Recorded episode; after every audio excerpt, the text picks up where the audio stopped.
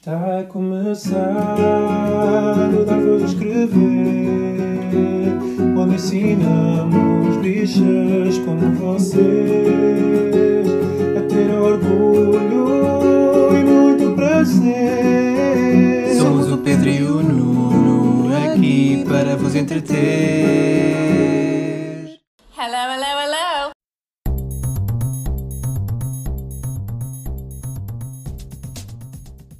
Olá, chamo Pedro Carreira E o Nuno Gonçalves. e este é o 69 episódio do Dar Voz a Escrever, o podcast semanal de notícias e comentário político LGBT português. Mas sem a Wanda Stewart e a Adelaide Ferreira. Ah, coitadinhas. Então... Não. Não, não são coitadinhas. Não.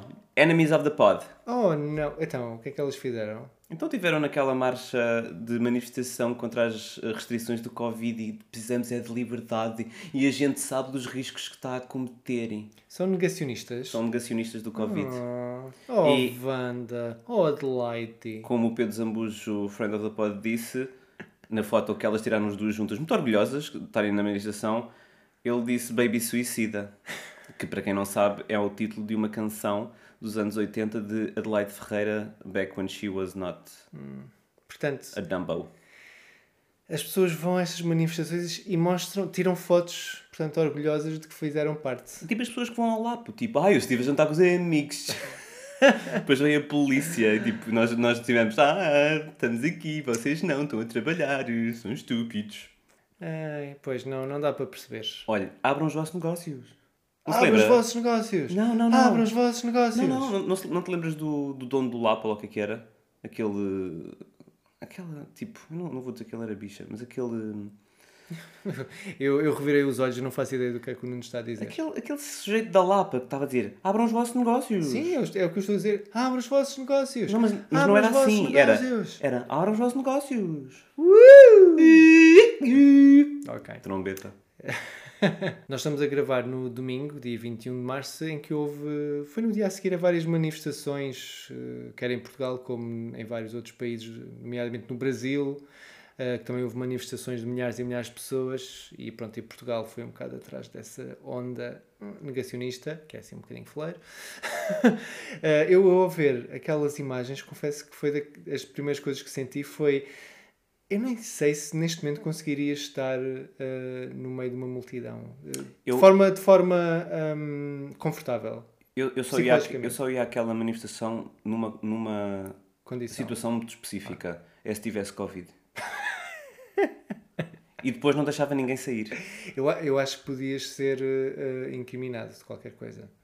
Mas acho- Embora não eu valia, moralmente. eu valia, mas valia a pena, valia a pena. Eu adorava ter Covid e. e opá, não sei, dar beijinhos às pessoas tipo, ai amiga, amiga Adelaide, Anda, anda cá, banda. anda cá, Wanda. Ai, está com as raízes um bocado pretas, ainda bem que os cabeleireiros já estão a abrir. Não, deve ser peruca. Pronto, não interessa. Pois foi assim um bocadinho. ah, por favor, para quê? Para quê que fazem isto? 3 mil pessoas. Cá em Portugal? ah? Sim, em Lisboa. É mesmo em Lisboa? Uhum. E, no entanto, as pessoas estavam a manifestar-se pelo Black Lives Matter no, na meio da pandemia que eram, tipo, hum, inconscientes. Pois. Não, não dá para perceber e enfim. Vamos falar de coisas boas. Sim, vamos recordar que em Portugal já morreram vários milhares de pessoas. Isso é coisas boas? Não, é só para terminar o tema. Ah. E que sim, que, que há hum, que a luta contra a pandemia é realmente difícil e que há realidades particularmente difíceis. Duvido que a Wanda Stewart e a, e a Adelaide Ferreira sejam das, das pessoas que mais sofram Ai, coitadas, então. com a, com a pandemia. Não Tenho podem fazer os, os seus chás no. no... Claro, isso é preocupante, obviamente, mas enfim. Não, não diria que não é desta forma. Eu acho que é das melhores coisas que surgiu da pandemia elas não podiam fazer shows. Eu acho que uma forma em que eh, é a favor da pandemia, pela, pela potencial propagação do vírus, não é se calhar a melhor forma de lutar contra a pandemia. Fez Eu acho sentido? que não é o intuito todas estas pessoas acéfalas que é de combater a pandemia. Eu estou-me a tornar na minha avó, tipo, que, que vi uma coisa destas, tipo, ah, deviam ir todos para a prisão, deviam todos morrer. Eu, eu, eu penso, eu penso nisso. Pensas A minha avó nem falava assim, mas pronto. Aliás, a minha avó nunca disse isto. Então, então porquê a referência? Ah pá, sou eu que, que às vezes tenho um, um surto de. de- Tens, tens conversas interiores. Tenho. Tenho. Isso explica tanta Isso foi a coisa. primeira coisa que eu pensei, foi tipo, ah, pena o Covid estar a levar as pessoas erradas. Hum, hum, ok. então vamos aos nossos tópicos. Lá, mas era, isto era, era disso que eu estava a falar quando íamos falar de coisas boas. De Ah, quem? do Elliot Page. Lê-se no site Elliot Page em entrevista à revista Time. Sou totalmente quem sou. Pumbas! Um beijo. Uma, uma, uma, uma pessoa trans finalmente.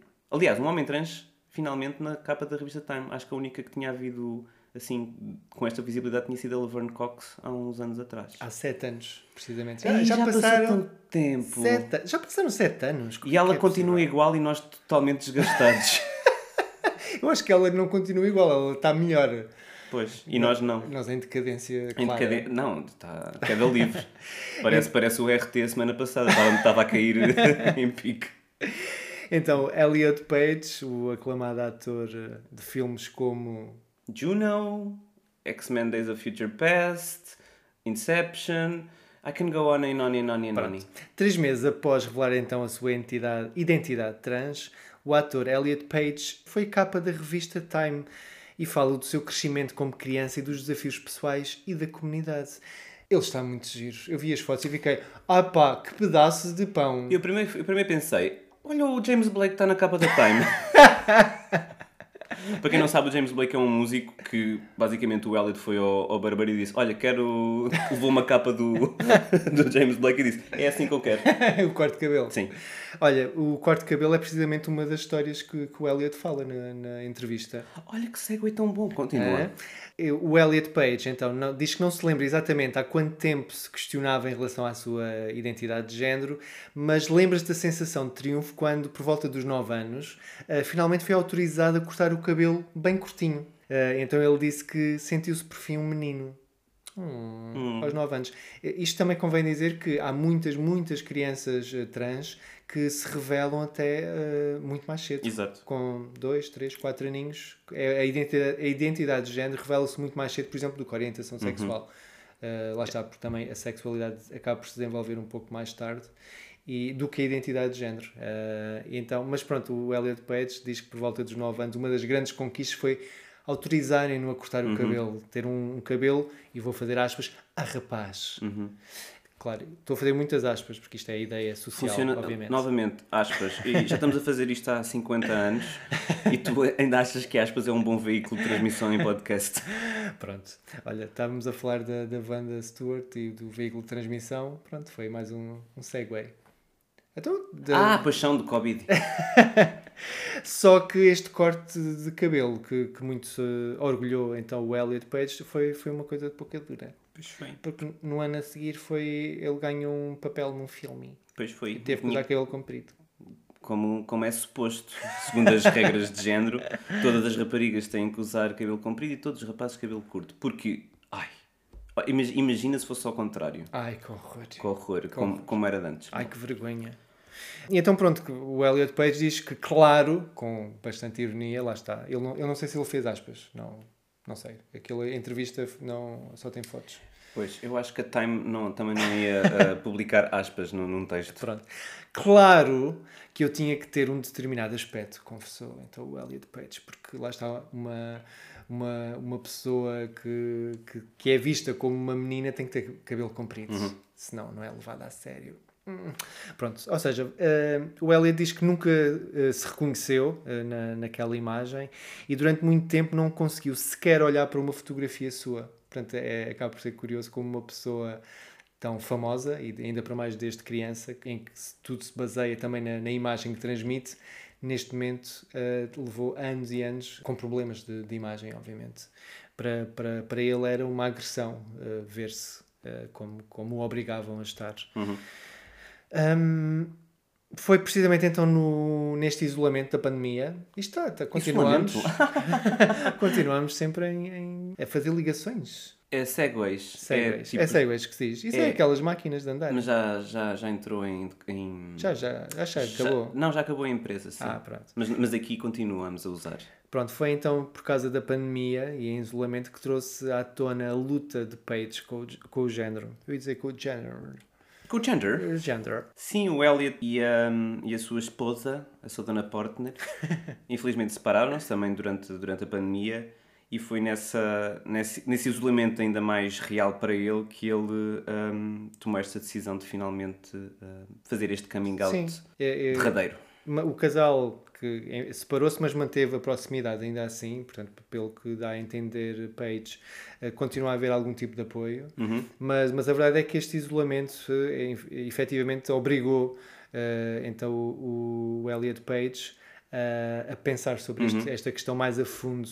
E então ele diz que teve muito tempo sozinho para realmente eh, se concentrar em coisas de que acha que de muitas formas eh, e inconscientemente estava, estava a evitar, no fundo, durante estes anos todos. Sim, e para já, tipo, não é muito difícil imaginar que ele, na indústria em que está, fosse altamente dissuadido de ter este tipo de, de visibilidade enquanto pessoa trans, não é? Não é, não é difícil perceber que ele já com uma carreira muito estabelecida e com o respeito dos pares, já com nomeações para Oscar, já montes de prémios, que ele agora tivesse este, esta decisão assim tão de repente, como se isto fosse uma coisa fortuita e não tivesse um significado de uma vida inteira.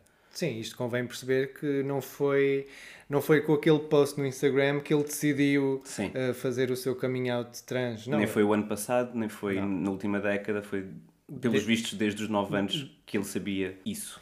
Portanto, há pelo menos eh, duas, três décadas quase que, que, que estas questões eh, lhes surgiram. E isto, no fundo, acaba por ser também muitas vezes acompanhado por outras pessoas trans que dizem que sempre sentiram isto. Portanto, desde que se conhecem, praticamente, que, que tiveram este tipo de, de questões e, de, no fundo, uma procura e, e, e uma inconformidade às questões e aos papéis de género que de certa forma não, nunca se reviram, nunca se conheceram e acaba por ser uma luta constante para, para se libertarem de, dessas identidades que, no fundo lhes foram impostas a partir do dia em que nasceram.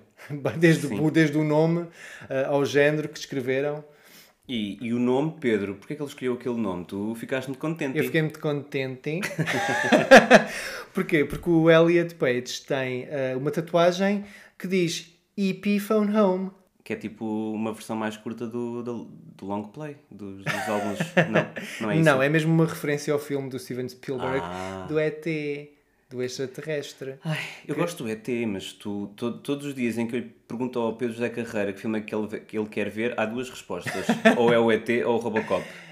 Sim, porque tu desprezas o Robocop e o Robocop 1, pelo menos, e o Não, não 2, salvo desprezo erro, o Robocop, é bastante- é. são bastante bons. O primeiro é ok. O, o primeiro é bastante bom. Tens que dar uma segunda chance. Terceiro Não interessa. O Elliot então tem esta, esta tatuagem, eh, lá está, porque o protagonista da, do filme clássico do Steven Spielberg chama-se precisamente Elliot. E, e o Elliot, o nosso Elliot Page, queria, eh, em criança, revia-se no, no Elliot e queria, diz, diz ele que queria parecer-se como aqueles rapazes, queria ser aqueles rapazes, no fundo. E então, pronto, ele no fundo acaba por justificar a sua mudança de nome, que então é hoje Elliot Page, e, e também o pronome também eh, decidiu então passar a ser chamado por ele. Uhum. Ele foi muito franco, aliás, também uh, a falar do, do seu processo de transição e disse que inclusivamente queria fazer a cirurgia de resignação e já fez. Uh, sim, ele, ele falou então que efetivamente realizou a cirurgia, uh, mas ele tem consciência de que é uma decisão pessoal e que nem todas as pessoas, e nomeadamente nem todas as pessoas trans, se identificam ou necessitam esse tipo de Claro. cirurgia. Portanto, ele tem essa consciência. Mas nem é o, única, o único ponto de, de consciencialização de toda uma comunidade. Porquê? Porquê? Porquê? Vou ler. o meu privilégio permitiu-me ter recursos para estar onde estou hoje. E é claro que quero usar esse privilégio e plataforma para ajudar da maneira que posso. Sim, ou seja, o Elliot tem plena consciência de- dos seus privilégios, eh, nomeadamente como uma pessoa branca, por exemplo, uma pessoa famosa, uma pessoa milionária, portanto com posses, eh, e no fundo eh, vai- quer aproveitar então esse privilégio precisamente para dar voz ao restante comunidade. Ele quer dar voz a... Ele também quer dar voz a- a- à restante comunidade, que obviamente não tem os recursos que- ele tem, portanto ele tem essa consciência e lá está, também por isso é que ele eh, já há vários anos se afirma como um ativista Sim, sim, pelos sim. direitos humanos, e nomeadamente LGBTI. Sim, e E é muito importante alguém com, com a notoriedade dele uh, ser visível enquanto homem trans, porque lá está, não temos muitos exemplos dessa visibilidade. Sim, há poucos, poucos exemplos. E por falar em visibilidade trans, Sim. o que é que se lê no site, Pedro José?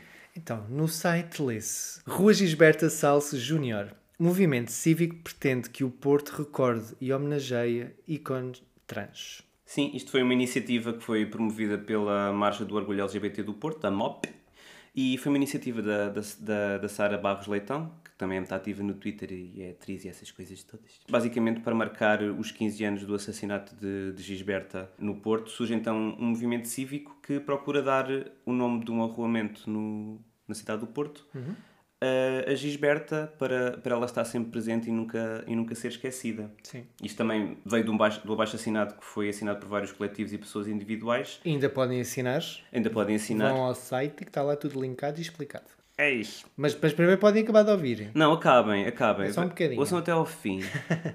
Ah, mas sim, isto vai ser entregue à Comissão de Toponímia no, do Porto. Toponímia, gosto muito desta palavra. Toponímia do Porto. Acho que é mais uma vez ah, algo que temos que falar da toponímia.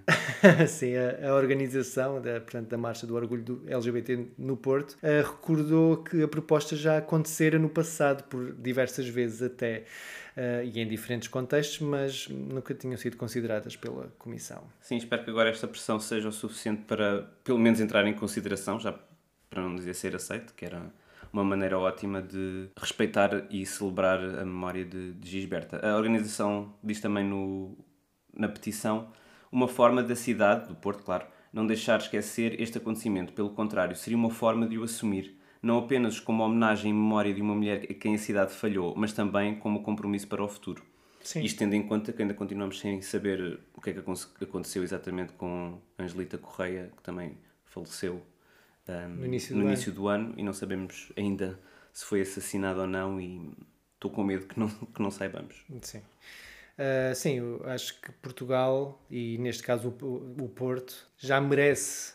É que não é só a própria Gisberta, é também a própria cidade já merece uma, no fundo, eh, prestar esta homenagem. Toda a comunidade merece ter um sítio em que possa dizer, ok, somos pessoas lembradas, somos pessoas valorizadas, mesmo depois de uma coisa macabra Trágica. como- e trágica como o assassinato de Gisberta, mas importa não perder esse, essa, essa memória, lá está, como, tal como disse a, a organização da, da Marcha do Porto, para não perder, eh, para não entrar no esquecimento e não, enfim, não repetirmos os mesmos erros Sim. do passado. E continuando, vamos para outro tópico, não é, Pedro José? Sim. Lê está tudo no site. Queres que eu leia? Coita para atleta. A ciência diz: raparigas trans pertencem a equipas desportivas femininas. Isto para mim é uma estreia. Eu, eu não faço ideia do que é que vais falar. Porque nós não ensaiámos. assim? Nós não ensaiámos. Eu, não, não eu nunca li isto, isto. Ah, Ah, exato, isto é uma novidade. isto é ah, uma novidade em primeira mão até para mim, porque este texto ainda não foi publicado. Estamos a gravar no domingo. Será amanhã. Oh Pedro, isso não interessa nada. Não, então não. continua. Não. então o que é que diz a ciência? Tu de certo sabes que a ciência diz que não há razões minimamente plausíveis para serem ahm, as raparigas trans discriminadas e colocadas em equipas masculinas, não sabes, Pedro José? Já ouvi falar, é verdade. No entanto, no, no Connecticut, Connecticut, Connecticut, que é um estado dos Estados Unidos da América, existiu ahm, um processo, mesmo em tribunal, de três famílias de três raparigas cis, que competiam no, no desporto escolar na, na equipa feminina. Pretendia esse processo que uma associação escolar fosse ahm, impedida de permitir que as raparigas trans entrassem em competição com o resto das raparigas cis. Ai, queridas. Super queridas, super queridas. Connecticut. E deram a razão porque tinham uma vantagem desleal no desporto escolar e que deviam ser integradas nas equipas masculinas. Espera, o quê? Exato.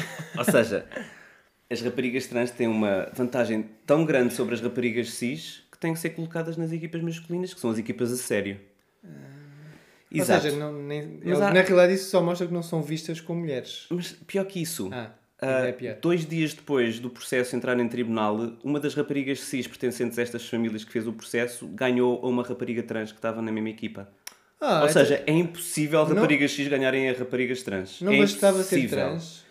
Hã? Não bastava ser trans e tipo, ganhava tudo e mais alguma coisa. Tipo os treinos, Não. o jeito para, para, para o desporto, eh, o empenho, Não. a resistência. Não. Não, nada. Pelos vistos é só a testosterona. É a interessa. única coisa que conta. É, é, e e ainda por cima, a testosterona não é um indicativo sequer. Já foi montes de vezes provada que não é linear o- os níveis elevados de testosterona e uma melhor performance física. O que é verdade é que também existem raparigas cis com níveis de testosterona tão altos quanto qualquer rapariga trans ou quanto qualquer eh, outra pessoa. Porque podem, podem sofrer uh, síndrome de ovário poliquístico, que afeta 10% da população, e 10% da população é um bocadinho mais do que a porcentagem de mulheres trans que, que existem. E não são excluídas por isso. Não são excluídas por Ah, isso, que exatamente. estranho, pá. Não. Também as raparigas trans com bloqueadores que estão a tomar bloqueadores hormonais, que é o, que é o muito normal que acontece na, na idade da adolescência, também não, não têm níveis altos de testosterona. Portanto, qual é que é a, a razão? Discriminação. É, rima com transfobia. Rima com transfobia. É essa palavra mesma mesmo. É palavra. a mesma palavra. É incrível como a mesma palavra rima consigo própria. Pronto. Ah É. pá, a sério, como é que ninguém, ninguém descobriu isto? Fernando Pessoa era um bocado...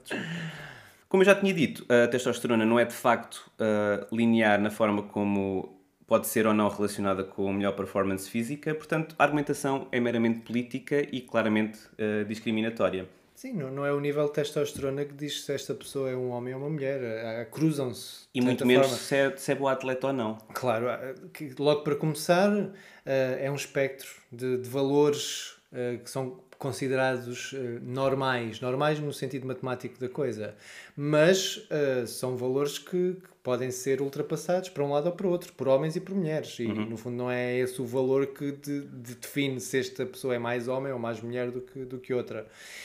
E lá está, há tantos critérios para o sucesso no desporto que, que lá está, se uma pessoa não se empenhar, se a pessoa não tiver talento, se uma pessoa não souber, nem, nem, Disciplina também. disciplina, se a pessoa não souber trabalhar em grupo, por exemplo, pode ter toda a testosterona ou nenhuma que não lhe vale de nada. Portanto, lá está, é, é um critério lá está, com contornos transfóbicos, basicamente. Sim, e é uma, uma argumentação completamente bacoca. Por exemplo, o Idaho, que é outro estado norte-americano, está a tentar passar uma lei que não permite aos seus estudantes mentirem sobre o seu sexo. Como assim? O que é que isto quer dizer? Quer dizer que. Tipo o tamanho. Ah, tem 19 centímetros. Ai, espera, quem é? Já é legal. E depois hein? vamos ver, é só 15. Ah, pois, Assim, se for tirar uma foto dizer- por baixo, aquilo engana. 15 é mais do que a média portuguesa. Bom. hum, anyway, não era sobre isto que estávamos a Não, falar. não. Era sobre o Haido e esta tentativa de, de política discriminatória, discriminatória e completamente invasiva, porque eles pretendem mesmo, para garantir que, por exemplo, atletas vão para, a- para, para a equipa que é suposto de acordo com o sexo que tiveram à nascença, vão mesmo fazer hum, exames invasivos dos genitais e, e ou testes cromossómicos. Mas, mas, mas. Isto é, isto é um. Estamos a falar de, de menores, logo para começar, certo? Exato, Escolas. exato.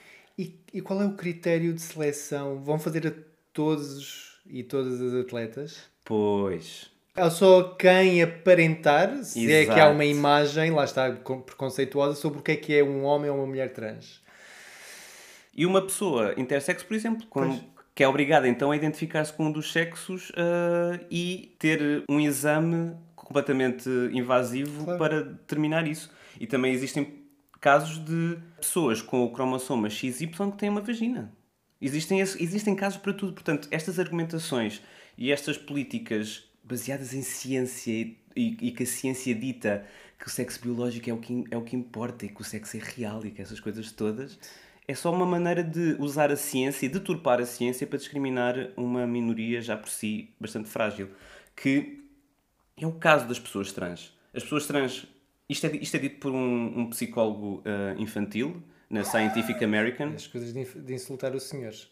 Ele, ele é um bocado infantil. e o Jack Durban diz exatamente que não existe nenhuma vantagem desportiva para, para raparigas trans. E o que acontece é exatamente desvantagens neste grupo. Existe bullying, existe abuso sexual, existem situações familiares desequilibradas, existe de facto o medo que não consigam progredir para a faculdade, que é o que acontece muito com muitos jovens no, nos Estados Unidos. em O que balneário ganham- também, imagino. Não, e ganham bolsas de desportivas para irem para a universidade. É assim que muitos deles e muitas delas conseguem ir para a universidade é com as bolsas desportivas. Claro. Um, O balneário, por exemplo, estava a dizer, também imagino que seja uma, uma possibilidade sim. de, lá está, de bullying, de pressão sobre estas pessoas. Sim, e esta coisa de haver raparigas trans a roubar eh, prémios a raparigas cis é completamente eh, estupidificante. Não existe uma epidemia de, de raparigas trans a roubar prémios a raparigas cis, mas existe sim uma epidemia das raparigas trans que têm muitos, muito mais ansiedade do que é normal, muito mais casos de depressão do que é normal, muito, muito mais edição suicida do que é normal no resto da população. E tudo isto são ameaças ah, que são trazidas pela rejeição das suas identidades de género. Portanto, se há uma real epidemia aqui, não é a das raparigas trans estarem a roubar o brilho das raparigas cis. Claro. Portanto, elas já estão tão condicionadas em- para tudo, em geral, na, na vida, pelo, pelos enormes desafios que, que têm. Ainda assim conseguirem, e bem, sonhar com uma, uma carreira desportiva ou simplesmente como algo de, de lazer, isso até pode ser um escape para elas, não é? Isso pode ser uma coisa de se emanciparem. Pode e ser se uma salva-vidas, E sim. pode ser salva-vidas, exatamente. Com tudo o que têm contra si, dizerem que isto aqui é injusto perante Exato. todas as outras eh, raparigas ou rapazes que são cisgênero e que também poderão so- sofrer algum tipo de bullying, etc. Nas escolas, enfim, ainda existe muito, obviamente. Mas convém enquadrar, eh, no fundo, as- a, condição, muitas vezes nefastas, que, que estas pessoas eh, Sim. vivem desde muito, muito jovens. E, e continuo a repetir, não há bases científicas nenhumas nisto. Pelo contrário, existe exatamente provas do contrário. Portanto, isto é claramente uma questão política e discriminatória da- das pessoas mais conservadoras e da direita norte-americana. E é um assunto que ainda não chegou cá, não sei bem como, mas eu acho que tem a ver também com o facto das pessoas trans em Portugal continuarem a ser completamente invisíveis ainda. Ou seja, eu não acho que é porque nós não somos transfóbicos, é porque este assunto ainda nem, nem sequer chegou, chegou à mesa. Mas deixem-nos dizer que já desde 2008, aliás, 2004, que o Comitê Olímpico já tem estas políticas de inclusão na- nas equipas e que permite a pessoas trans ingressarem nas equipas que correspondem ao seu género. Sim, com, com algumas condições, mas, mas sim. A ciência dá-nos a informação, mas a forma como lidamos com a, com a situação, essa sim, podemos escolher o lado de, de- daquilo que, que a ciência nos diz, porque nós sabemos que facilmente conseguimos ah, dar um spin a uns dados que, que, queremos, que queremos eh, dar. Consegues interpretar os dados de uma forma totalmente distinta com, com a mesma informação. Consegues sempre fazer o- esse spin. Ou, ou podes sempre encontrar qualquer É coisa para essas coisas que existe uma coisa chamada consenso científico. Sim, mas, mas lá está. Mas aí entra, quando entra a, a perspectiva humana sobre a coisa, há- consegues validar quase tudo e o contrário. Eu, para mim, ciência é ciência. O, a parte de humanidade, obviamente, que entra porque as pessoas Sim. que fazem ciência são, São humanas. humanas, é isso que eu estou a mas- dizer. Mas a ciência é ciência. E sim, a ciência pode ser desprovada uns anos depois, mas é assim que funciona. Ahm, mas a ciência é ciência. E o consenso científico é uma coisa que devemos ter em conta sempre. E neste momento O consenso científico diz que não existe vantagem absolutamente nenhuma de raparigas trans no desporto ah, escolar e no desporto feminino no geral. Sim. E isto, no fundo, vem desconstruir todas as ideias anteriores eh, de décadas em que era tudo muito mal visto e era, era descredibilizado, era, era desumanizado também. Eh, portanto, há que seguir em frente com tudo isto. Falar em seguir em frente. Ai meu Deus, mas para aulas não vamos. Dádivas de sangue. Quantas vezes é que já falámos disto? Isto é o Dádivas ou é o Passarel? Não, o Passarel durou menos tempo, é o Daudas. É, acho que sim. Passarel, lembras-te disso? Da Sim, novela da da, novela. RTP com Ana Zanatti. Nós somos muito velhas, não te esqueças. Fala por ti. Então, lê-se no site. Dádiva de sangue. Após anos de luta, a orientação sexual deixa de ser critério de exclusão. Será? Será? Será? Quem será? Na nova norma, que foi publicada na semana passada pela Direção-Geral da Saúde, as regras passam a ser iguais para todas as orientações sexuais na dádiva de sangue. A DGS fez muita merda a semana passada, mas esta fez bem. Fez. Fez. Então, a norma relativa à seleção de pessoas candidatas à dádiva de sangue, com base na avaliação de risco individual, passa a aplicar-se a todas as pessoas candidatas à dádiva de sangue, sejam dadoras pela primeira vez, ou habituais ou regulares, explicou António Lacerda Salles, que é o secretário de Estado adjunto e da Saúde. Portanto, uh, se este poderá ser o fim da discriminação, uh, António Lacerda Salas afirma que sim, que a orientação sexual deixa de ser um critério de exclusão. Ou seja, vão avaliar somente os comportamentos que eles consideram de risco para a dádiva de sangue, supostamente, não é? Sim. A nova, norma, a nova norma estabelece que a pessoa candidata a dádiva eh, deve ser esclarecida e informada de forma não discriminatória sobre os comportamentos com potencial ao risco infeccioso e também as suas formas de prevenção. Estabelece também os períodos de suspensão da dádiva iguais para todas as pessoas, que serão de 12 meses para pessoas com parceiras ou com prática sexual com pessoas com HIV, hepatite B ou hepatite C. De acordo com as novas orientações, ficam sem poder doar sangue durante 3 meses as pessoas com contacto sexual com pessoas com comportamento de risco infeccioso acrescido para agentes transmissíveis pelo sangue e também de 3 meses para pessoas com contacto sexual com um novo parceiro ou mais do que um parceiro. Neste caso, a ILGA Portugal uh, reagiu à associação, claro que felicitou então esta mudança, porque também tinha sido uma das suas batalhas uh, desde há muitos, muitos anos. E... Não, não, nós não éramos nascidos nessa altura. Quase. A associação explicou em comunicado que as normas e práticas anteriores centravam-se erradamente num conceito de grupo de risco, visão baseada no preconceito que as evidências científicas vieram finalmente desconstruir. É que eu acho estranho. Isto estava tão ultrapassado porque quando, quando eu andei na escolinha. Ou seja, há 57 tá, anos. Está uma, uma data de anos. Já me tinham ensinado sobre a diferença entre comportamentos de risco uh, e grupos de risco. Ah, mas eram lá em Beja, que eram todos uns, uns libertinos. em que uma das visões já era, lá está, os, os tais grupos de risco já era considerada ultrapassada. E isto uhum. já foi, lá está, nos anos 90. Portanto, estamos em 2021, ainda é preciso explicar isto. Não sei, para mim pareceu-me bastante óbvio desde o meu secundário. Portanto, não sei, há aqui muito preconceito. O quê?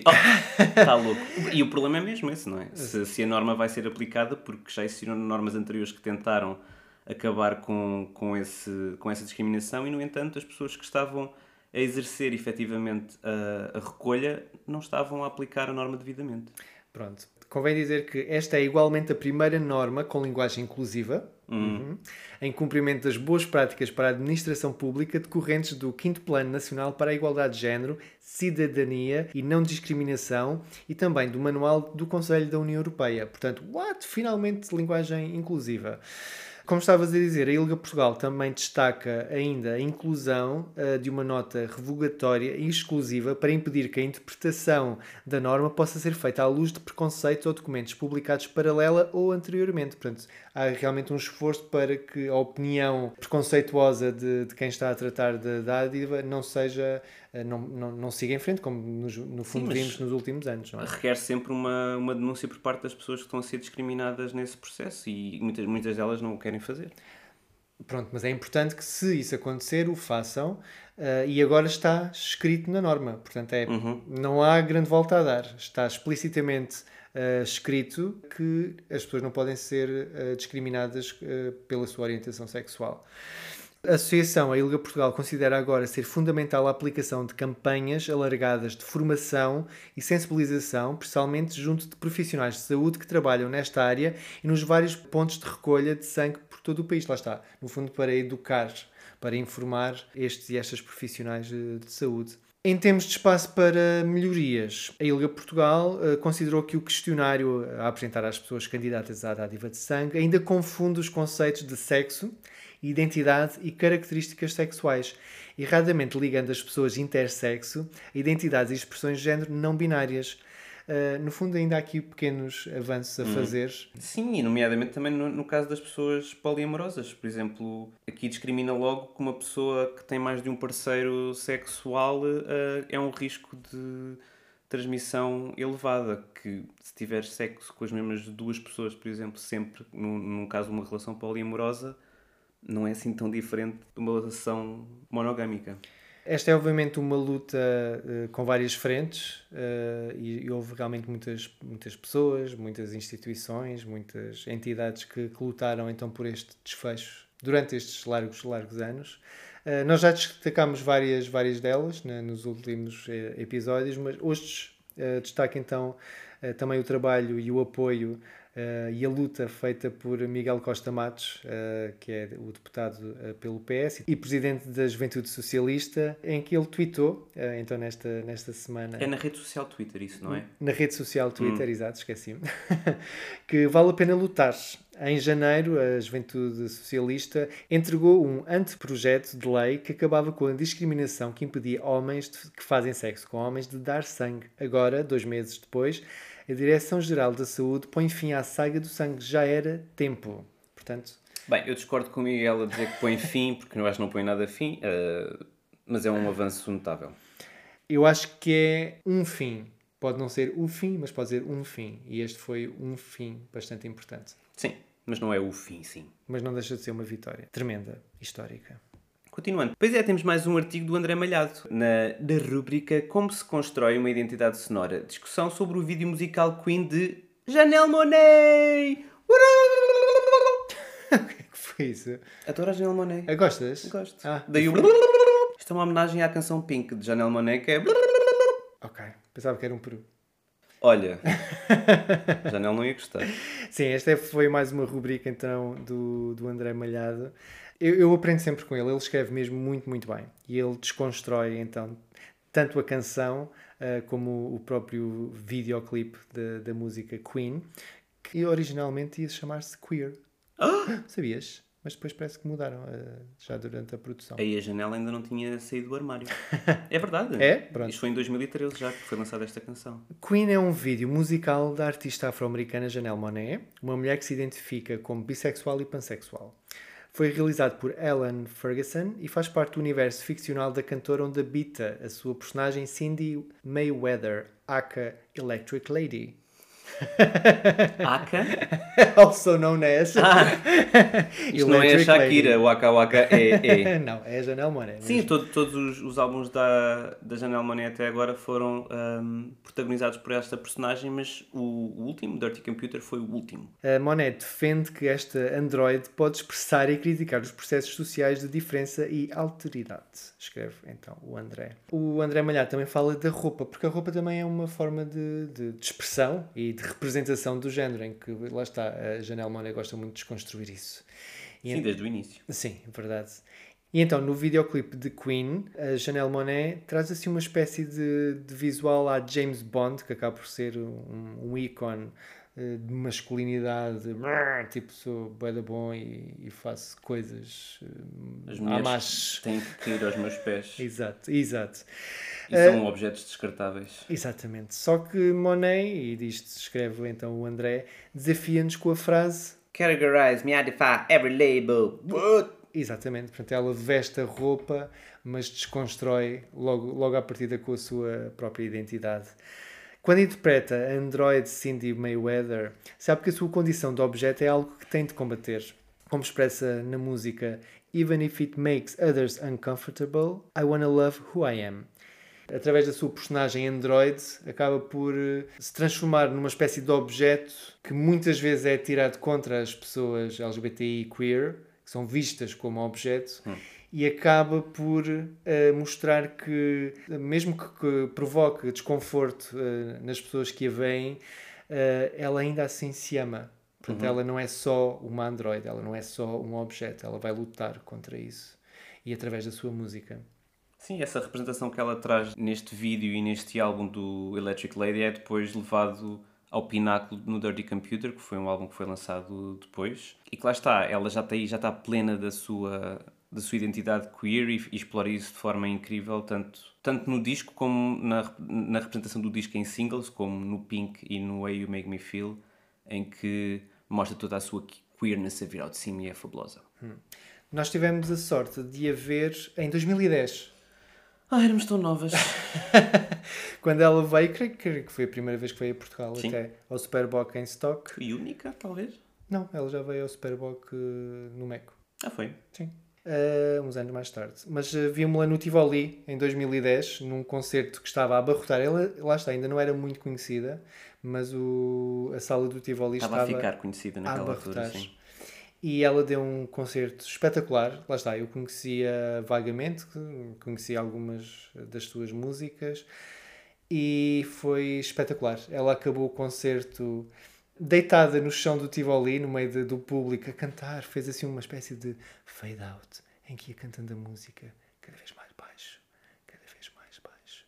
E o público foi-se deitando. E com o público cada vez mais baixo. ASMR. Exato. Para quê?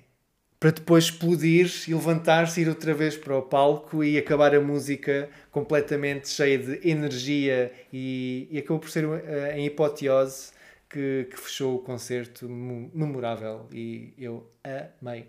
Sim, eu vi-a novamente há dois anos no Primavera Sound e também foi incrível. Foi incrível no, No Primavera, Primavera Sound de Barcelona. De Barcelona. Ela foi incrível. Então foi no Primavera Sound. Não. Janelle Monet, rainha de tudo. Sim, vale a pena, vale mesmo, mesmo a pena ler então o, o artigo do André Malhado que está no site. Está tá na hora de fechar isto. Estou com fome. Mas antes disso, vamos dar voz. Ah, Quê? Igual para o fim foi bonita. O que é que queres dizer com isso? o que é que eu vou dar voz a, Pedro? Eu é que vou dizer, não, tu é que vais dar voz, eu não vou falar. Ai, não me apetece. Vais, não fal- apetece. vais falar da Lana. Vou dar voz à Lana Del Rey e ao Chemtrails over the country club. Isso é anti-ciência. Porquê? Chemtrails. Não interessa. Toda a Lana Del Rey é anti-ciência. não vamos entrar por aí. Não, não é anti-ciência, não é tipo fake news. Eh, a Lana Del Rey é um bocado duvidosa na maneira como se decide apresentar ao público. Ela ainda há uns tempos tirou fotografias com fãs já dentro da pandemia, assim com uma máscara com buracos Ah, ok, tipo em renda ou assim. em renda, assim, Ai, que é não. para ser, para ser sassy. Ai, pois. Também disse que nu- nunca alguém a poderia acusar de ser racista porque ela já namorou com rappers negros. A Lana Del Rey sabe do que é que fala. Ai, Lana. No entanto, apesar desta porcaria toda que às vezes lhe sai da boca, Sim. também saem obras-primas, que é o caso de mais um disco que ela lançou esta semana, depois do Norman fucking Rockwell, que foi lançado o ano passado. Creio que ainda antes da, da pandemia, que foi considerado por muita gente o melhor disco dela, mas eu sinceramente ainda gosto mais deste. É uma espécie de regresso às raízes, mas desconstruído numa coisa muito mais sultry, muito mais quente do que é normal. E também atribuo um bocadinho isso à produção do Jack Antonoff, que é produtor habitual da, da Taylor Swift ah, nos últimos discos. E é um álbum incrível. Eu acho que logo a primeira música, White Dress, eu fiquei logo tipo agarrado à cadeira e fiquei a pensar, o que é isto? Porque ela, a própria forma como ela canta está-se a transfigurar completamente. Já não é só aquele Over the country club.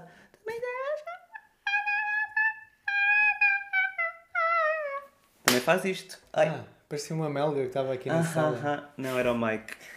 Oh, Mas sim, aconselho todas e todos irem ouvir este álbum. Pronto, enjoiem. Para mim é o melhor álbum deste ano até agora. Pumbas. Não, não é nada.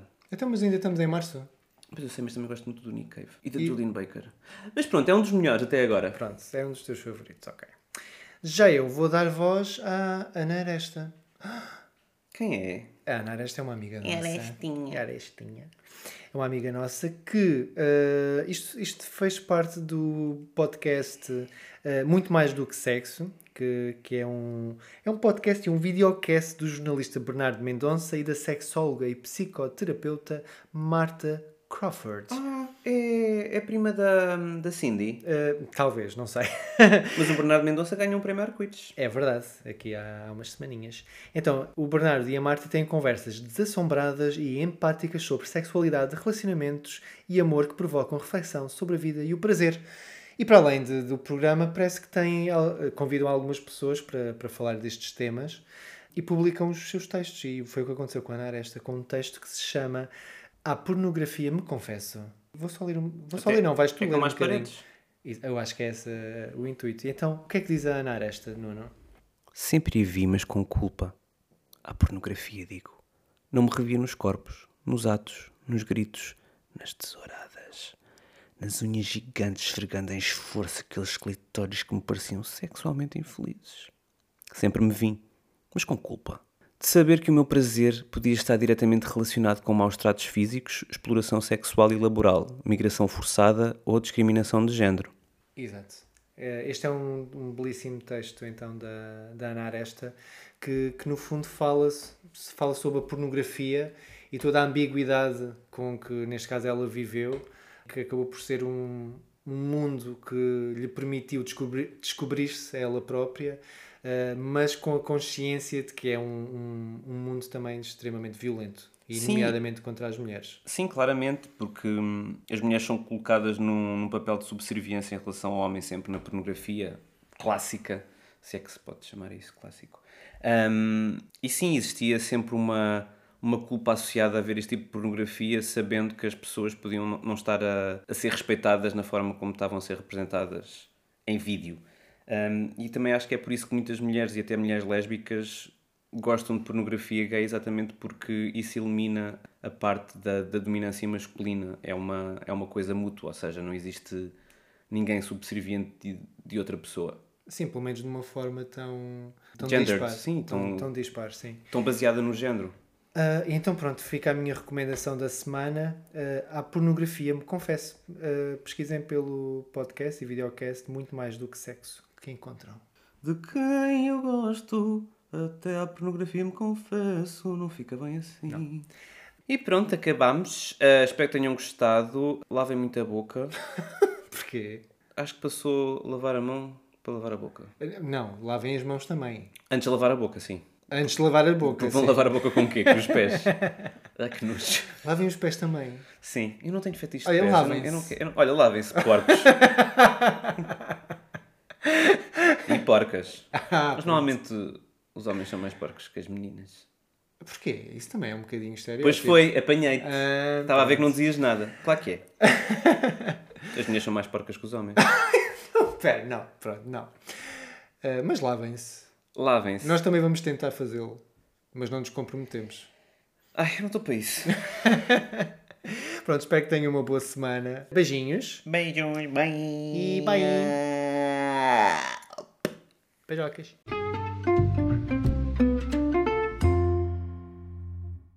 Antes de terminarmos, não se esqueçam de subscrever ao podcast. E partilhar com as amigas e as inimigas. Estrelem e deixem 5 estrelas. E mandem nudes. Hum. Ah, podem encontrar todos os episódios nas vossas plataformas favoritas, como Spotify, Apple Podcasts, SoundCloud, Deezer. E mandem nudes. Oh, O Dar Voz a Escrever faz parte do movimento LGBT Podcasters. Descubra o movimento lusófono queer em lgbtpodcasters.com.br. Conheçam outros podcasts produzidos por pessoas LGBTQI+, na língua portuguesa. Viva a língua! Podem nos encontrar coletivamente em todas as redes sociais como escrever, isto com quê, e contactar para o e-mail geral.escrever.com. Podem mandar-nos nudes por DM também, se quiserem. Bye!